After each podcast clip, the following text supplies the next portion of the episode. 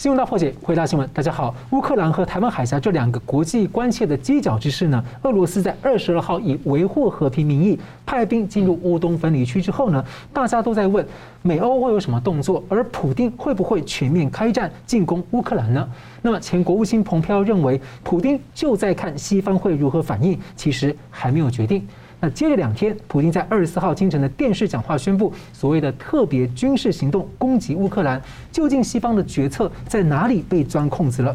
北约组织呢发出了最严厉的谴责，而美国拜登联合多国，包括台湾，祭出了一些科技和金融制裁。那中共呢持续左右为难，会怎么选择呢？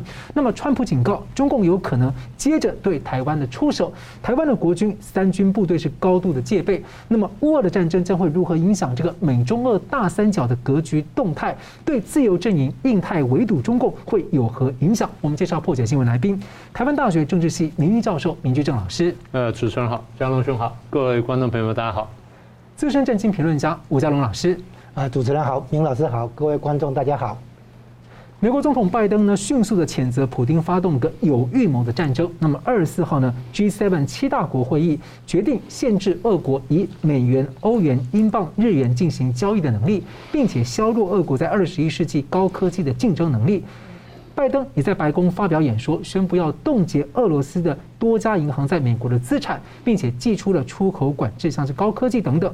那他说，把俄国呢逐出 SWIFT 这个金融结算系统是选项之一。不过呢，欧洲盟友有一些呢有意见，目前反对。所以请教两位，先请教明老师哦，怎么看说普丁他的过程中他说，他一直说他目的不是要占领乌克兰，而是要所谓的非军事化、去纳粹化。他喊话乌克兰军队啊，说放下武器，回家吧。怎么解读？再来是说。他这样的开战呢，对欧洲跟全球会带来什么样的冲击？你怎么看？北约跟美国他的部署一直还没有没有选择派兵进去，你怎么看？你现在还相信普京的话吗？我觉得他变来变去，但是就不知道他到底哪一句是真的。对啊，所以他说他不要占领乌克兰，那不会全部占领，你相信吗？我觉得好，他前面说过不会开战呢。对，我觉得他们还在等时机，就是如果有机会，我想拿就拿了。对，所以这个东西其实当然就。侵略者是很早就打定主意要侵略的，很多的剧本，很多的剧本。然后我看事情，我就是我有不同的这个情境，不同的剧本。我看事情怎么发展的时候，我决定说我用哪个剧本，然后怎么样往下走。所以你刚刚讲说啊，指责北约东扩啦，然后指责这个新纳粹啦，啊乌乌克兰出现新纳粹啦，啊不能说完全没有道理，但的确是侵略者在找借口。呃，希特勒当年侵略别人的时候也有很多理由，也有很多借口呀。那你说你挡不挡下来？你不挡下来，他就动手嘛。那他更荒唐，就叫乌克兰的军队说：“你放下武器回家去吧，就方便我侵略嘛。” 就这么简单嘛。所以没什么很特别的地方，我觉得最最严重的问题就是他普普京这样动手呢，即便他后来收手了，回去了哈，全部撤军回家了。大家已经认为说，后冷战的国际秩序已经被破坏了。是，现在只是能不能重建，重建到什么地步而已。如果真的你退兵的话，你不退兵的话，那这国际秩序就真的破坏了。所以这个我想是一个比较大的问题。那，美国跟欧洲各国呢，尤其是这些呃欧洲的这些北约盟国呢，尤其这几个主要大国英法德西，然后波这几个大大国呢。在后冷战时期呢，基本上就是共同打造了这么一个呃美欧的国际秩序。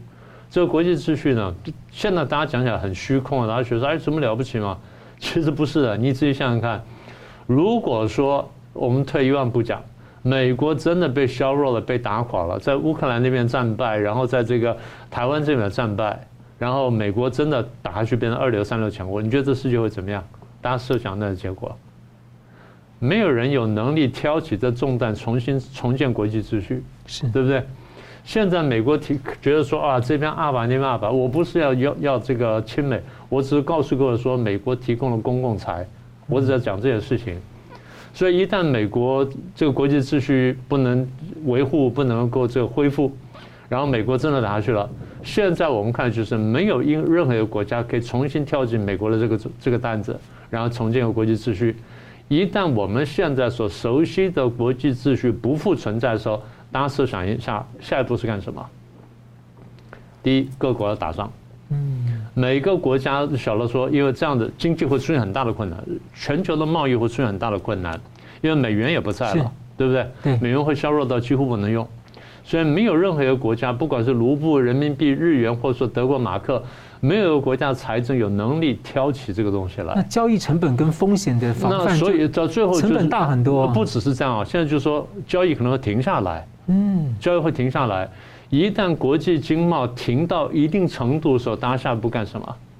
抢土地、抢粮食，那怎么抢？用军队抢。嗯，所以那时候就是个世界大战，就是各区域然后各地方啊，我是把最坏情况讲给各位听。但这个事情不是不可能发生。各位试想一下，在在中在中国历朝历代，当中央政府瓦解之后，中国大地出现什么局面？割据啊。割据是割据，先是内战啊，先是内战，对不对？先是大家拥兵自重，然后就开始抢土地、抢怎么，样开始就开始打内战。所以我现在讲就是国际会进到那种状态，那就是我们国际政治上说的彻头彻尾的无政府间战争状态。嗯，所以我经常讲，我说 啊，这个后冷战的国际秩序被破坏，这不是一句轻轻松松话，我是把最坏结果告诉大家。那我现在回头来讲，就是说。既然这个秩序现在已经被破坏了，你美欧是打造这个秩序人，你还要不要这秩序？你要不要捍卫？你怎么捍卫？呃，你如果问我的话，我不会让事情走到这一步，因为这走到这一步的时候，你是很难救的。对，你当初去在这个，我们再回头去说，呃，二十二号那时候是，我走我回去比他早得多。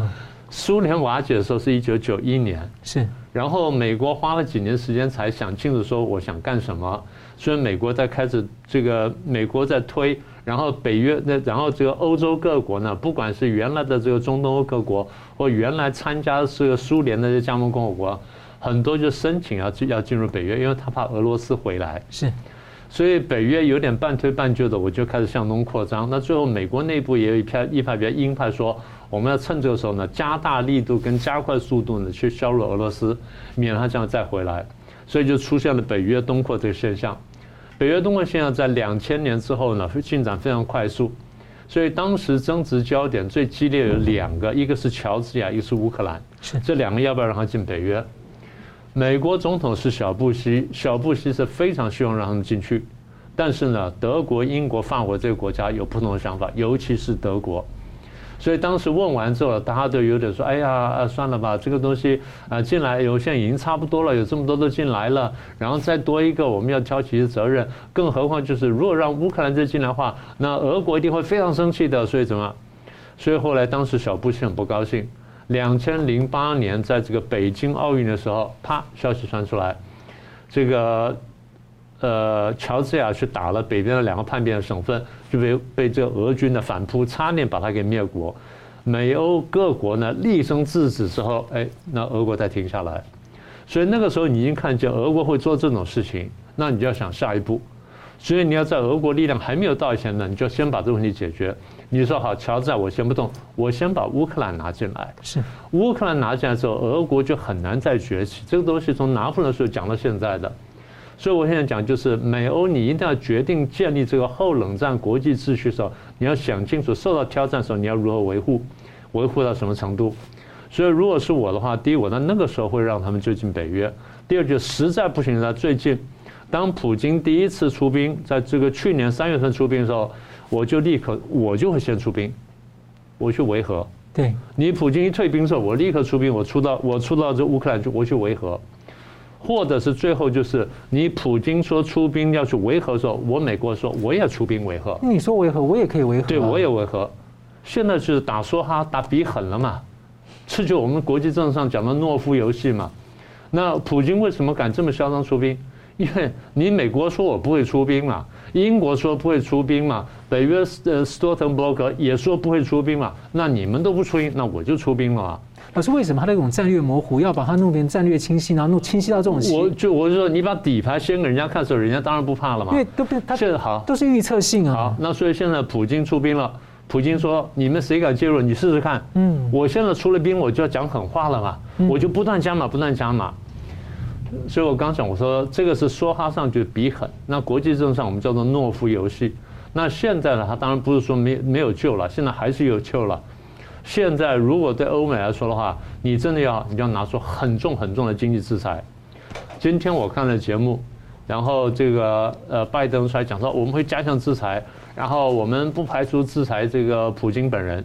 底下个女记者问说：“那总统先生，请问您现在为什么不制裁他呢？”嗯，对不对？对。然后这个拜登就顾左右而言他，这个就是 不好意思啊，这是美国民主党总统经常犯的错误，就是讲一些漂亮的话，到最后没有什么动作。做事做一半了。对。然后共和党呢，你注意看，最近 大概这几十年来，会打仗的总统、会备战的总统，通常是共和党。嗯，对不对？你说这个小布希连打两场战争什么等等，好，那所以如果那现在问的问题就是说，那普京在乌克兰还会走多远？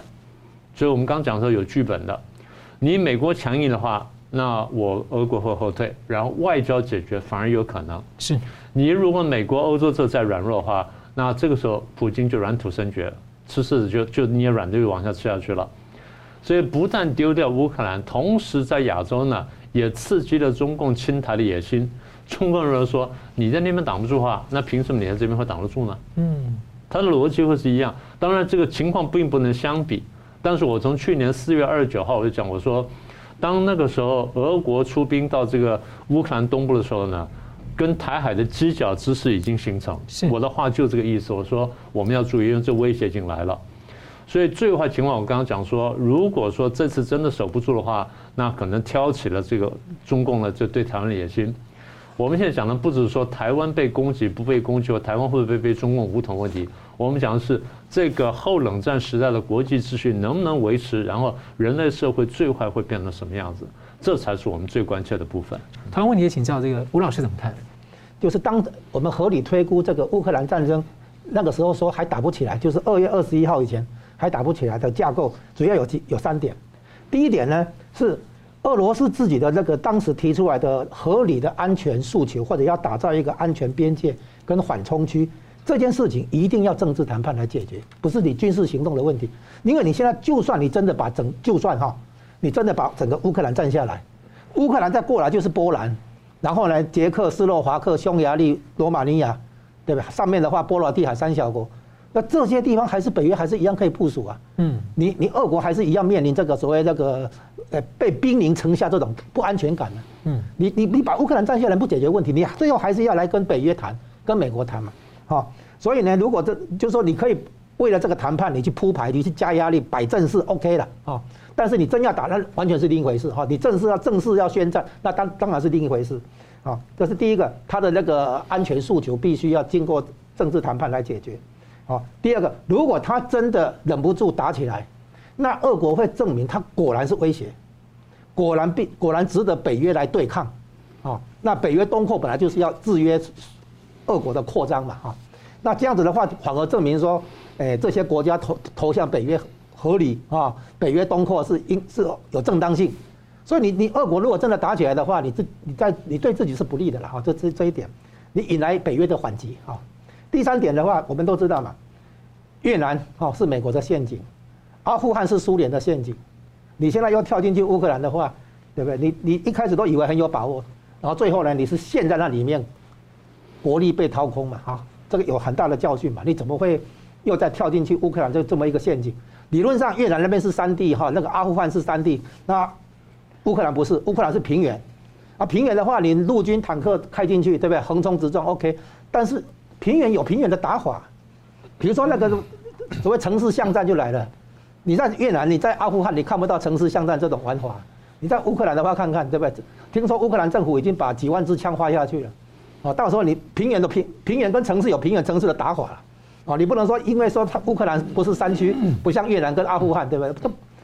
对吧？各有各的情况。我是很看这个乌克兰的这个这政治领导人的决心跟民民众的这个。普遍的这个护国意志啊，那就是因为反俄情绪高，才会想加入北约，不惜跟俄俄国说拜拜嘛，撒尤那拉，对不对？你可以看到，所以呢，现在看起来，就是说当时当时基于这些简单的这个看法，哦，认为俄国应该不至于真的开打，嗯，然后中间发生什么事，是我们原先那个架构里面哈好像漏掉的。好，现在讲第一个，就是说，普丁现在我们观察哈，他从温和转成激进，就是这个月的事情。好，他原先在，大家回顾一下哈，他在十二月中的时候，俄国向美国提案，把他的这个安全诉求啊列列出来，列一个清单列出来，正式向美国提案，向北约提案。然后呢，美国好像考考虑考虑，置之不理。到了一月中的时候呢，俄罗斯催一下说：“你好歹给个答复嘛，对不对？”然后这个时候一月二十六号左右，美国国务院终于给一个答复。这个答复呢，看起来是置之不理，对于俄罗斯的要求没有什么回应，哦，等于说变相的好像在拒绝。那这是一月下旬的事情。那俄国一看，其实俄国的感觉就是被被拒绝了啊。那这种情况下的话，会会产生一个现象，叫做我把它称为战争与和平的原理，就是我要发动一场战争之前，我可能我先提出外交解决方案、和平解决方案，然后万一这个方案破局的话，那就证明和平绝望了，哈，那只剩开开打。那结果呢？这个这目前的这个战争的这个过程哈，就符合这个原理。普丁先提出一个案子了，但是没想到美国拒绝了。拒绝了以后，他大概发现这好像再推一下也推不起来了，所以普丁发现没没办法。他国内的话，如果再不处理的话，他可能自己都会有有政治地位可能会都会动摇。啊，所以第一个，他的合理的安全诉求这个提案被美国这边置之不理，或者甚至于拒绝，这是第一点。第二点，他发现。美国很至少不是美国，了是拜登政府很虚弱。你看他阿富汗撤军荒腔走板了啊！那普京觉得这个拜登根本不是个家伙，哦，不是个不是他的对手。再来呢，你看看那个欧洲这边哈，法国大概也要总统要改选，哦，那德国是新的总理上来，对不对？这个时候可能就是一个，诶，制造美国跟欧洲这边不能同步、不能同调的一个大好机会。再加上中国这边的话，中共啊。他这个习近平目前在办北京冬奥，需要俄罗斯给个场面、给面子，再加上冬奥办完了之后，习近平要搞连任啊，这个时候可能会希望俄罗斯这边能够更给更多的支持或面子，所以俄国来过来来来跟中共提什么要求的话，中共很可能会配合跟满足。所以俄普京看一看的话，国际形势上这个时候蛮蛮好的。再加上最后一点，就是二月份的时候，联合国安理会的轮值主席是俄国。哦，这这个时候搞事情的话，如果在安理会提出来的话，俄国自己是主席啊，非常非常有有趣的一个一个画面。俄俄国主持一个会议来讨论俄国的入侵乌克兰啊，是这样。所以呢，你会注意到一个时间点，为什么是二月二十一号？普丁宣布派维和部队进去那个乌东两个独立共和国，给他外交承认。为什么？因为北京冬奥刚刚办完。那之前二月四号的时候，普丁去北京跟习近平签很多协议的时候，啊，那个听说就是有一个说法，就是，诶，习近平告诉普丁，啊，我支持你打乌克兰，但是有一个条件，等我北京冬奥办完，你再动手。当时有这个传言，现在好像证实，北京冬奥二十号才刚结束，二十一号普丁就迫不及待了，就马上马上推推动这这个这个乌克兰的这个事情了。啊，然后等个两天以后看看出来还看看不出来有什么积极的回应，干脆加码，干脆变成正式宣战、全面宣战。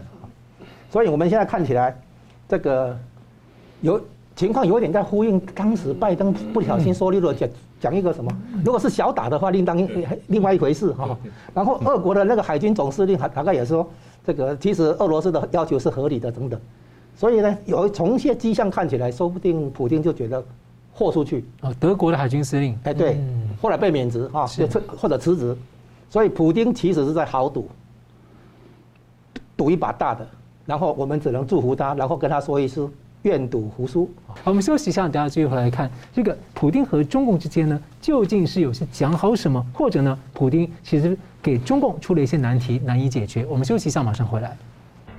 欢迎回到新闻大破解。俄罗斯方面呢一再升级乌克兰的危机，那美国和欧洲多国呢二十二号起呢陆续的这个宣布制裁，那国际也关注北京的反应。中共的外交部发言人呢，在二十二号是回避了十几个相关的议题，结果呢，二十三号将责任直接推到了美国头上。那不少分析指出，其实北京呢面临尴尬和两难。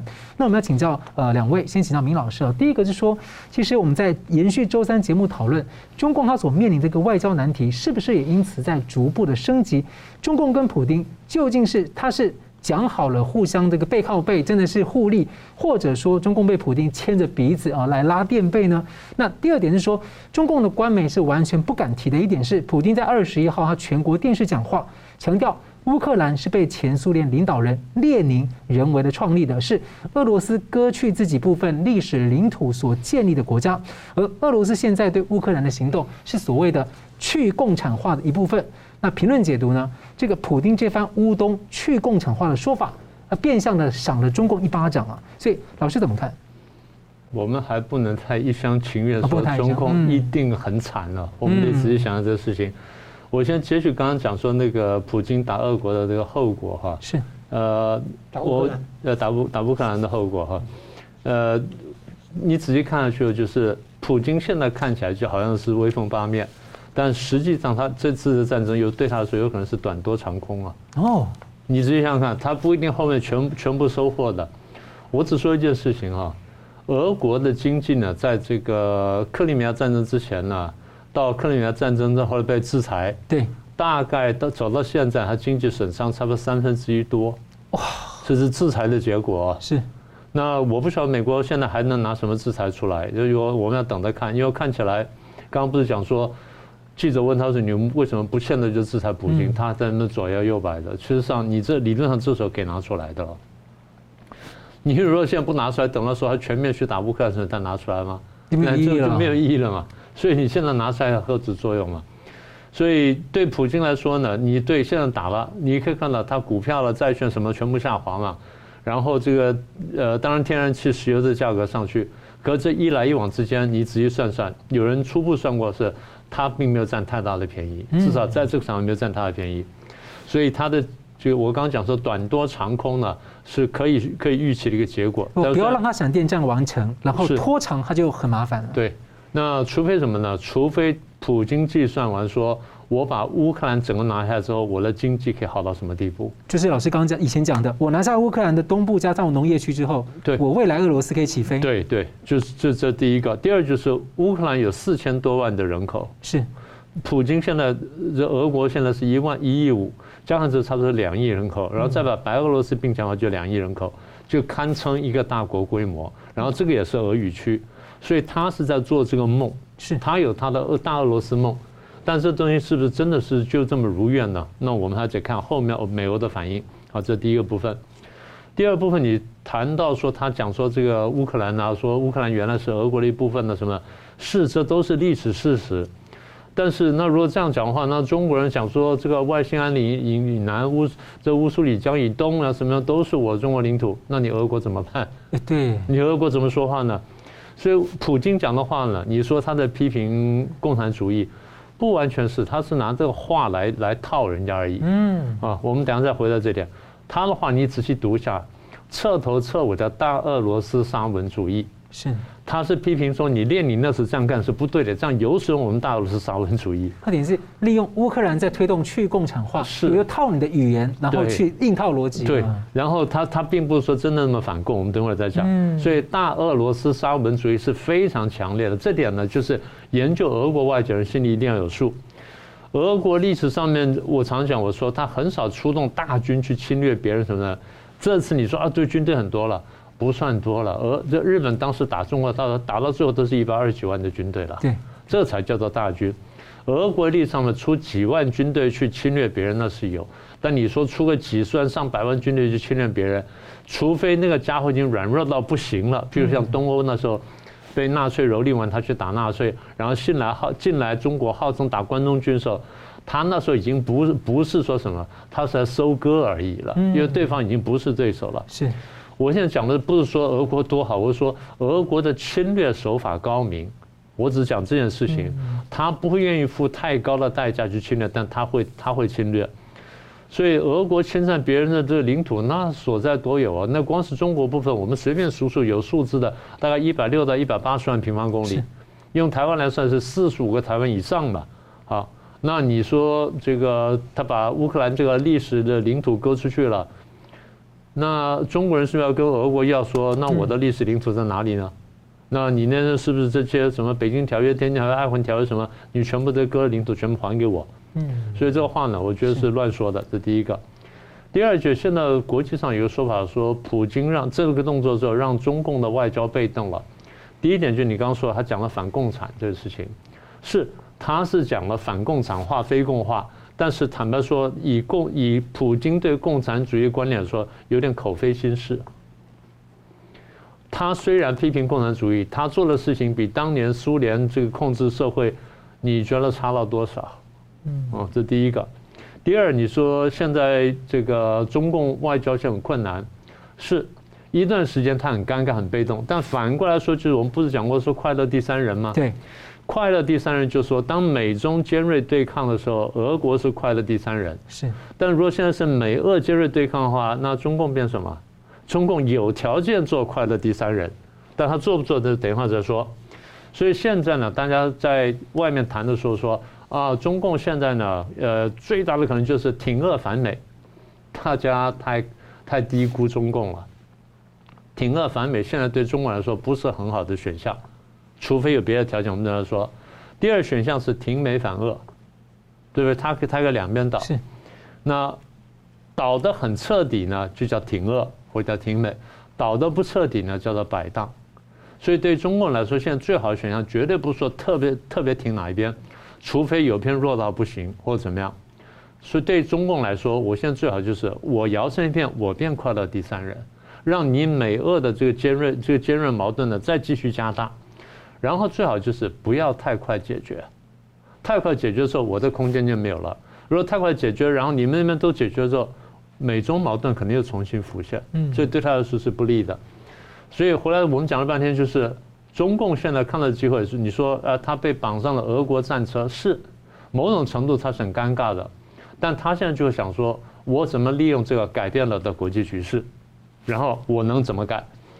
呃，所以这样看一下，如果这个推论没有错的话呢，大概第一点哈，从传统战历史战略来看，一个任何一个有理性的中国领导人，不管是不是共产主义，绝对不需要看见有个强大的俄罗斯。嗯，这是传统的，对不对？对，就是中国边患这几上千年都从北边上来的，那最近一两百年被俄国侵的特别厉害，然后呢，说俄国俄国削弱之后呢，中国就很高兴。一九九一年苏联瓦解之后，大家知道中共这个高层传了一句什么话吗？百年北方威胁一夜之间消除，这是当时他们对这个北方战略态势的评估，这评估是对的。所以，如果顺着这逻辑的话，今天的中共希不希望俄罗斯重新强大呢？当然不希望，当然不希望，因为我现在要去争霸，你要强大的话，那我就分心看你了。所以，中共希不希望说俄罗斯把乌克兰整个吃下来？不希望。但是你吃一小块，然后你跟美国一直闹闹久一点，好不好？好，闹久一点的话，然后不打仗，不怎么样，不影响别的东西呢，对我来说是有利的，因为我就是一个快乐第三人了。好。所以这样的话，对对中共来说呢，他不见得一定真的会会去挺挺俄罗斯啊，去反美，他就要评估说事情往下怎么走的时候，我在做什么选项，我做什么决定，所以他就有两个选择。大家不要忘记，他跟美国原来搞得很僵，然后现在他可以跟美国开口说，你要我帮忙吗？我可以去跟俄罗斯讲啊，那你给我什么东西，我就去跟俄罗斯讲。哦，我可以来劝他，他。劝不劝得到，美国也没有谱。但是多一个人来劝，美国总是高兴的。所以中共若厉害的话，就这个时候就想办法去骗拜登了。嗯，过去我骗过尼克森，我骗过谁都骗过嘛，我讲过嘛。那现在该是我骗拜登的时候，看我骗不骗得到拜登。你这种局势会很吸引他想要去骗。对，第一就是我们的贸易战你要放松吧。嗯。第二，咱们的战略关系你得和缓吧。第三呢，你搞这个围堵圈你该放松吧。第四，你切断一些交流，现在恢复吧。第五，最重要就是。你跟台湾的关系不要再往前走吧，甚至后退吧。所以现在就中共是有选项在手上，对前面是很尴尬，因为超出了他的这个想象。但是现在当他这个痛定思痛、惊魂甫定的时候，回头来他就得想说：那我怎么样利用这个新出现的这个国际局势？所以我再说一遍，中共怎么做呢？它的前提，它当然有几个选项。对，前提是看这是美欧对俄国的反应。美欧对俄国反应够强，能够挡得下来，中共这边就是后退了。如果你挡不下的话，那在我在评估你真的不行的话，说不定我就跟跟俄国平行行动，我就动台湾。那我们等下再讲说，如果说真的俄国动了乌克兰，中共动台湾，你美国会怎么办？这个我们等下再说了。吴老师怎么看？哎，现在乌克兰战争所引出来的所谓国际形势哈，从美国这边来看，首先要厘清一个问题，就是谁是主要的威胁者，谁是次要的威胁者。好，那毫毫无疑问，这个美国的战略观点啊，从川普时期已经修正了，而且两党一致，这个主要的威胁，美国的国家安安全、国家利益的主要威胁是中共，那俄国算是次要威胁，所以呢，美国。不可能去联合主要威胁去对付次要威胁，你只有听说说联合次要敌人打击主要敌人啊，所以呢，美国很清楚，这个不可能说联合中共来对付俄国啊，因为俄国的话基本对基本上啊对美国来讲已经不构成威胁，除非拜登出状况，就像卡特，即使美国总统个人出状况，嗯美国这个国家的综合国力仍然可以压得下俄国嘛？不，好，你要看。那而且美国这个民主体制的话，弹性很大，就算出一两呃出一任坏的总统的话，很快可能很快就换掉了啊！别你别忘了，当年卡特做一任而已嘛啊！那布希后来也只做一任啊，连任的都没有成功。我们现在讲的是从美国的立场来讲，他的主要对手如果还是认定是中共的话，那他不会是联中制俄，而是联俄来制中嘛啊！那就是把当年那个冷战时期的话，联合中中中共来对抗苏联，就要倒过来嘛。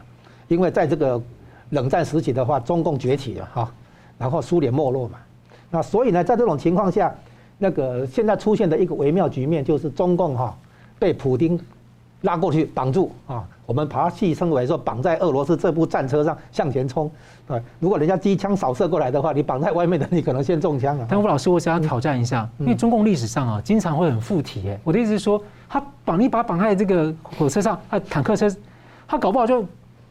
去抢你驾驶座啊！就当年那个在那个黄埔军校里面怎么对搞国民党的？美国在看欧洲里面有几个问题。第一个，美国其实，诶，川普在二零一九年十二月的时候挡下那个北溪二号工程案，对，制裁啊。然后呢，当时美国的一个重要理由就是不希望欧洲在能源上去过度依赖俄国。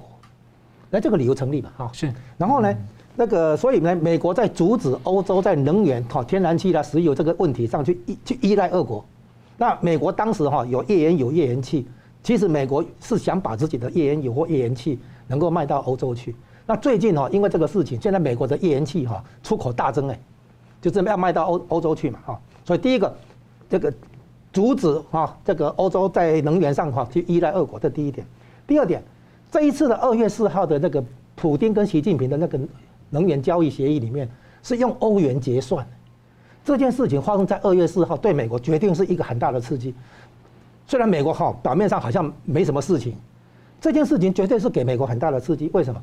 因为美元这个霸权的基础在于能源交易用美元结算，大大家都很清楚，油元嘛，油元在石油美元叫它 petrol dollar 啊，就是在跟黄金脱钩之后，改成跟石油交易来挂钩啊。然后你如果现在能源交易，不用美元，叫做去美元化，这个是威胁到美国自己的最高利益。所以这一次，普京跟习近平签这个协议，因为中共一直讲啊讲去美元化，对不对？那你去美元化，你可以用人民币啊，也不是。哦，卢布不能用，当然是大家了解了。那人民币应该可以用用看啊，对不对？也不是，对不对？他去用欧元。是。那美国不能让欧元在能源交易上逐渐崛起壮大，这对美美元来讲是个威胁。所以美国是支持欧盟。反对欧元，要要区分这个，欧元是一个货币，跟美元是对是竞争的。可是欧盟的话呢，单一市场啊，美国做欧洲生意好做，这不一样的概念啊。所以我说美国支持单一市场的欧盟，可是呢反对单一货币的欧元，啊，然后呢，所以这是第二点。那至少是一个竞争关系。哎，欧元跟美元是竞争关系嘛？你看现在从能源交易的话越来越多，还有中共在上海。办那个以人民币来结算石油期货交易哈，那个那个那个也是在想办法分散美元的这个作用嘛。嗯，那这个美国都很警惕的哈。再来，就是美国哈，现在刺激，就是我觉得它起到这个效果，美国在刺激俄国，俄国受不了了，对不对？好，现在俄国有大动作嘛，对不对？这样的话，就是让欧洲觉得哇，俄国走果真是个坏坏家伙，果真是个威胁啊。然后呢，这个俄国靠不住啊。果然，在欧洲，在很多经济上不能再跟俄国用一种叫做接触政策，或者我们以前叫绥靖哈，这个欧洲现在发现俄国真的不行啊，不能再以前像那个一厢情愿，所以俄俄哎欧哎德国这一次在美国的时候，他也果然说必要时候付出代价把那个北溪二号关掉，哦，虽然德国好像也愿意付出这个代价，就暂停而已啊，哎，就是哎至少在这个问题上面他还是有配合，就管子都还在，但是暂停，哎对啊，就就就暂停封起来啊，然后在这一点上来讲，德国也也还算配合美国，那德国那个总理在访问拜登以后他说嘛。哦，我们德国会配合，会跟美盟国一起行动。那现在果然还是有应验，就是说不惜付出代价。说，所以这表示俄国对看待欧洲在看待俄国这件事情上有一点觉醒了。在美国错过这几件事情，稳住欧洲，不要让欧洲壮大威胁到美国之外，他又把欧洲拉回来。现在欧洲看到，哎呦，俄俄国真的不行哎，不能不能太一厢情愿。这个逻辑跟当初美国的熊猫派处理中共一样，以为经济可以改变它啊，对不对？接触政策，希望和平演变它。现在欧洲也是嘛，欧洲看俄国也是希望啊经经济上接触，看看可不可以和演和平演变俄国，让俄国变得比较温和，而不是那么扩张那么好战。现在俄国发现，反正欧洲现在发现俄国不行了，俄国一样的那个这个会会那个就是很好战、很野心、很扩张，哦，那。讲这个东西的原因是要讲，中共一直在跟美国对抗这个大棋盘里面，一直在做一件事情，就是拉住俄国跟欧洲，他要拆散美欧之间的关系，啊，他希望把那个俄国跟那个欧洲拉过来，然后现在美国就把欧洲拉回来，透过这个乌克兰战争了哈，暴露俄国的这个或者普京的这个扩张冲动，然后呢，现在欧欧洲发现不行不行哈，这个跟俄国还是要保持距离。所以美国利用这个事情，成功的把欧洲拉回来，还把欧洲看管。你的欧元给我小心，对不对哈？现在大家发现欧元不行了，可能还是用美元好。哦，所以美国把欧欧欧洲稳住，收编过来，然后剩下来，剩下就日本、澳洲、印度、台湾、韩国正面来迎战这个中共。然后呢，欧洲那边是这样，欧洲跟乌克兰困住俄国，俄国有麻烦就来找中共，用俄国。就是欧洲跟乌克兰去消耗、去拖住这个俄国，俄国来消耗、拖住中共，然后美国再联合这个日本、澳洲、印度、台湾、韩国一起来正面迎战中共，整个大盘也整个全球一盘棋是这样。休息一下，我们等下继续回来看乌克兰情势呢，它会如何的联动台海的情况？休息一下，马上回来。欢迎回到新闻大破解。美国前总统川普呢，二十二号受访呢，当时呢。这个普丁就进军到乌东，还没有全面对乌克兰开战。那川普当时说他很了解普丁，还有习近平，把他们比喻为是像双胞胎一样。那他警告，在这乌克兰灾难之后呢，下一个会是台湾。那也有不少分析提醒，中共正紧盯着拜登西方和普丁交手的过程，从中寻找对台湾的突破口。那法国二十三号的印太会议，很多国家一起，那法国也强调台湾是关键伙伴。澳洲总理更直接警告中国不要妄想台湾了。那前国务卿蓬佩奥呢，三月二号访问台湾，在俄乌的开战期间呢，中共军机也持续的在侵扰台湾的空域。那中华民国政府下令三军要高度戒备，而且各个政府的跨部会要全面的警戒境外势力借由乌克兰情势操作对台湾内部的认知作战。明老师上周很强调说，美国必须在乌克兰、台湾两手硬压制住中共和俄罗斯。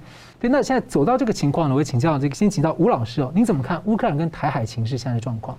哎，乌克兰跟台海首先它有相似性，然后再来有联动性，这个变成媒体上的一个就最近蛮热门的话题，甚至于连川普都在说哈，下一个可能就是台湾，对不对哈？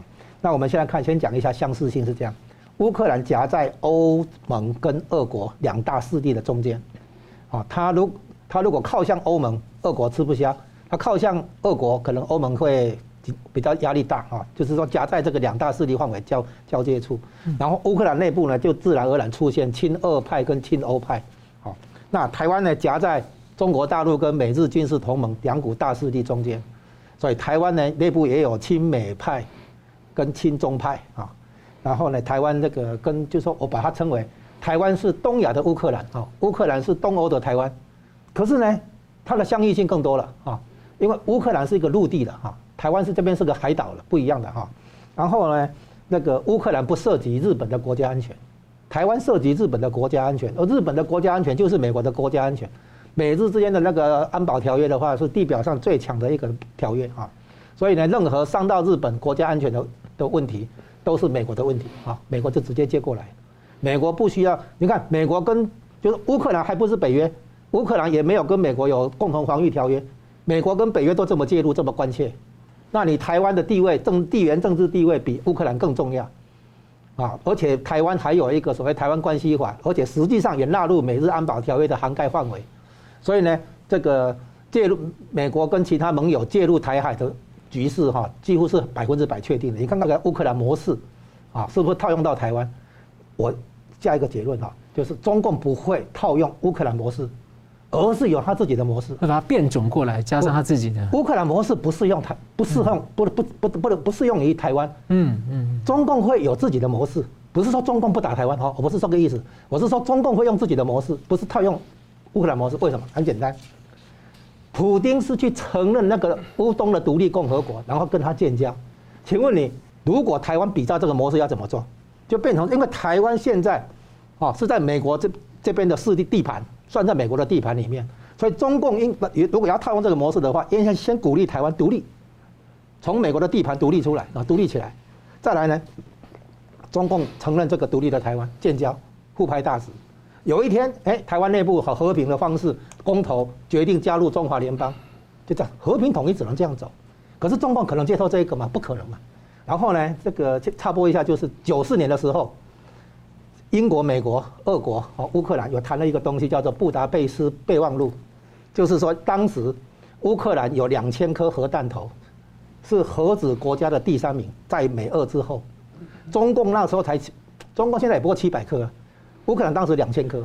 然后呢，这个为了核子扩散哈，防止核子扩散，就把乌克兰的核子武器销毁。但是过程中，美国跟英国给乌克兰安全保证。现在一个大问题就是乌克兰被侵略，你美国到底要怎么样履行你的承诺给保证？这是一个大问题。我是说，美国当年至少，你说没有正式条约，至少有个备忘录了哈，至少口头上有这样讲。那现在乌克兰发现你没有办法，你美国根本没有办法履行承诺。当然，这个件事情会看在中共眼里哈。嗯。那接下来就是说，中共在乌克兰独立之前，我们现在看到的乌克兰危机是二零二二年二月啊啊。二零二二年二月的话，这个在二月二十四号，普京正式宣战，全面这个入侵乌克兰之前，大家总是觉得说不定还有那么一个可能性，就是说他是在这个以战逼谈，拉高姿态哈，因为最后你的所谓安全需求，最后一定要来跟北约谈嘛，谈出一个正式的，俄国说要有一个法律效力的那个条约或协定嘛，OK 嘛，最后还是要谈嘛哈。那请问你，一九就是二零二二年之前，乌克兰危机之前。然后呢？一九九一年乌乌克兰独立之前，中共有没有要统一台湾？中共早就要统一台湾了，跟你乌克兰根本没关系。你乌克兰有危机也好，没有危机也好，中共哪一天没有想要统一台湾？中共统一台湾的话，他自己一直在构想什么和平统一的一国两制了，对不对？应该是俄国来参考中共怎么对付台湾的，怎么会变成中共去参考俄国怎么对付乌克兰？对不对？乌克兰的问题，那是另一回事。中共早就从来就没有放弃说要统一台湾，对不对？所以，中共现在不需要去靠一个乌克兰战争还是乌克兰危机啊来说要不要统一台湾，就是说不管乌克兰，你现在中共你自己的军事准备完了没有？你的政治准备完了没有？如果套用乌克兰危机的话，那他现在有在台湾内部有内应，然后这个统派，比如统派掌权独立，从美国手里独立出来以后再。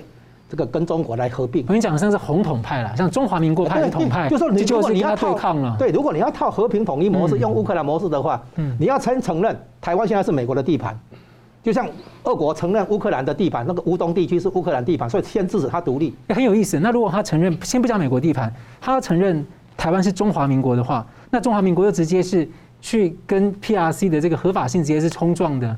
那也是压力不小啊，就是他以后改变他那个政治立场嘛，就是双方两个中国嘛，双方承认互相建交，而且还可以一起加入联合国嘛。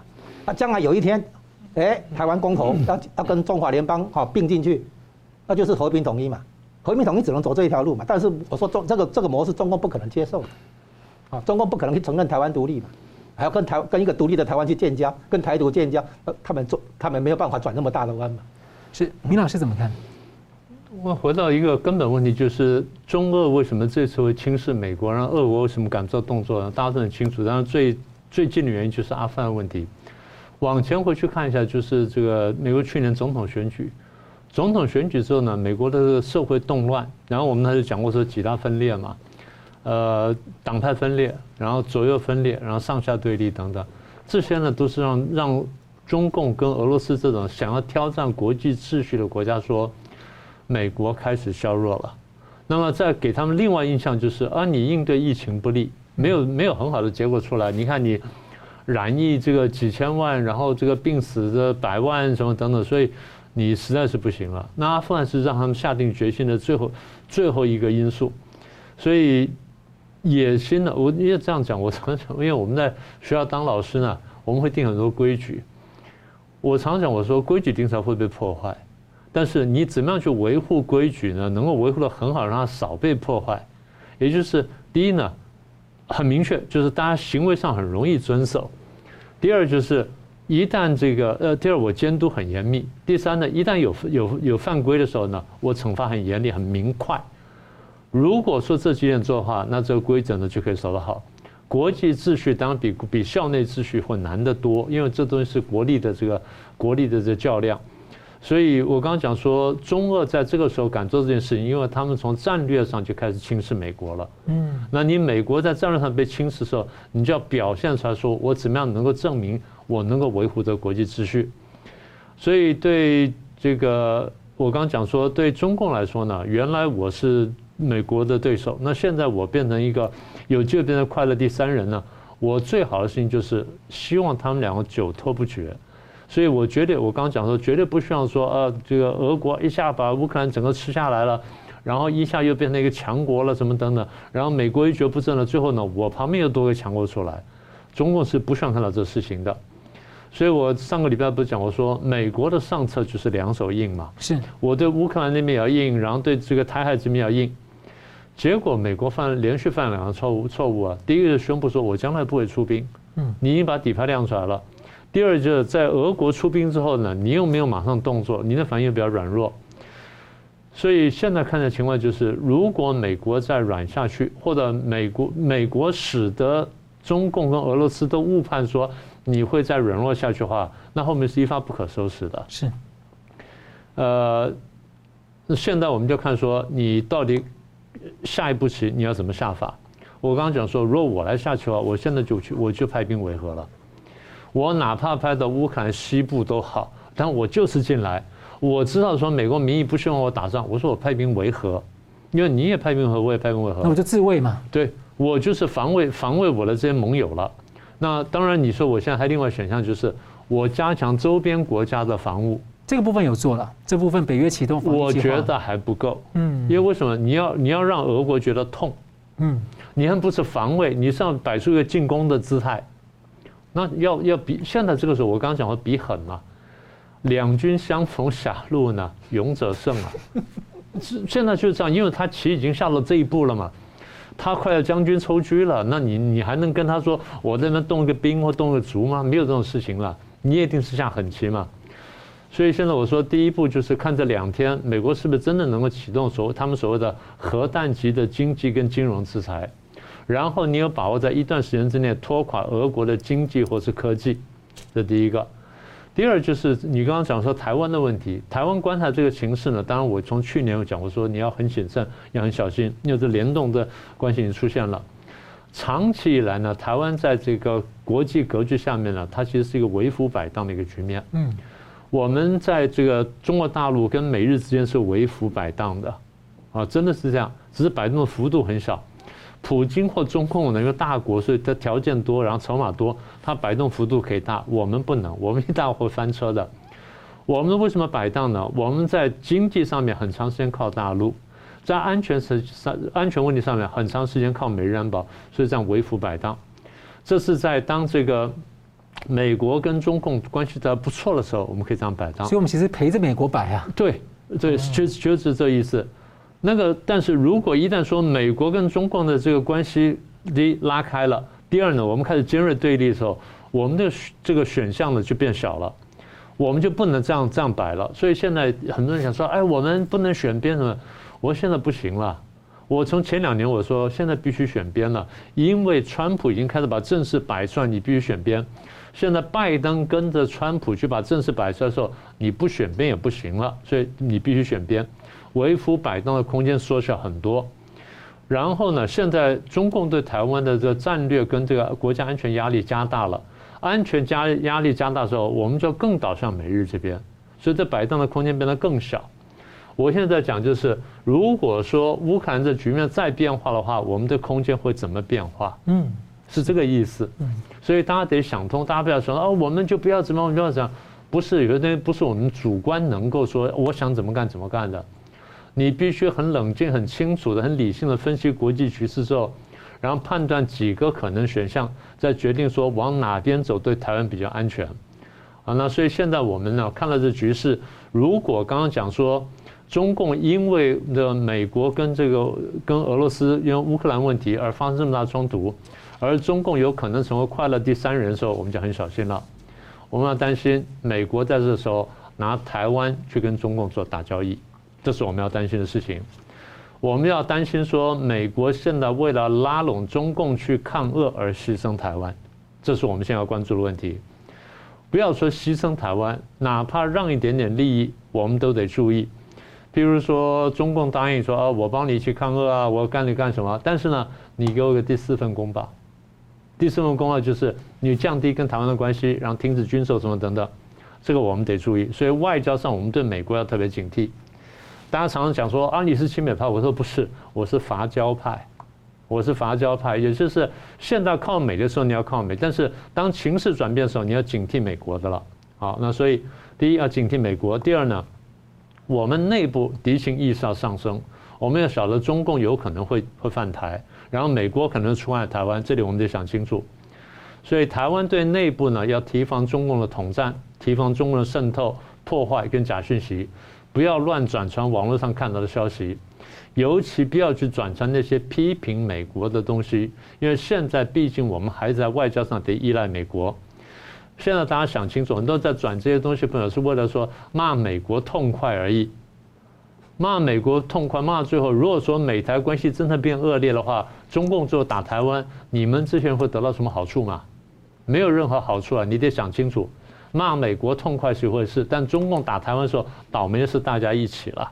所以这点呢，我想我们得拿捏分寸。好的，好，节目最后我们呢，请两位各用一分钟总结今天讨论。我们先请明老师。好，所以第一个呢，就是俄国的问题呢，最后还是呃，对不起，乌克兰问题呢，也还是看说美欧的这个决心跟态度。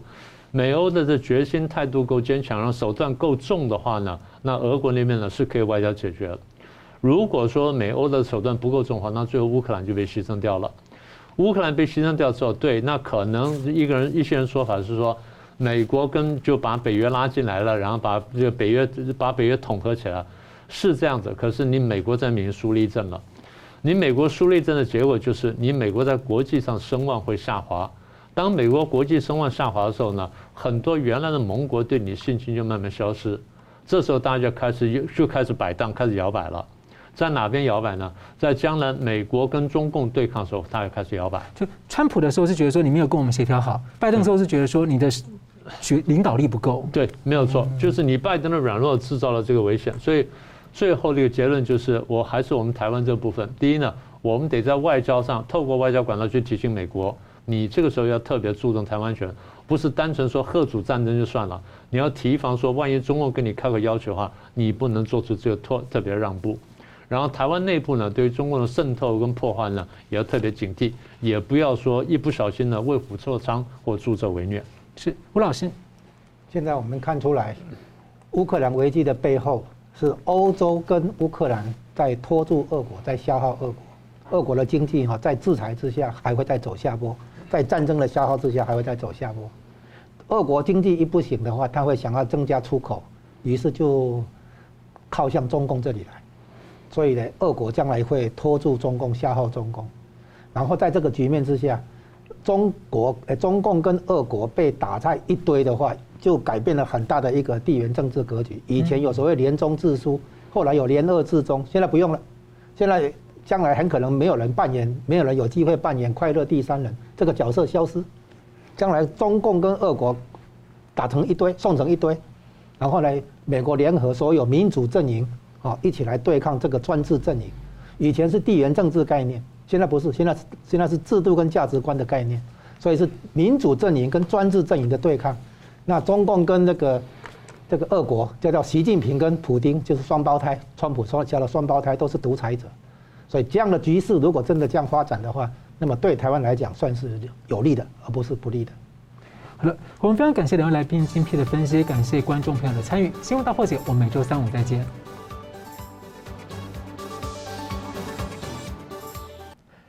如果您喜欢我们的节目呢，请留言、按赞、订阅、分享，并开启小铃铛。那么，感谢各位呢长期对我们的支持。新闻大破解团队呢将持续为您制作更优质的节目。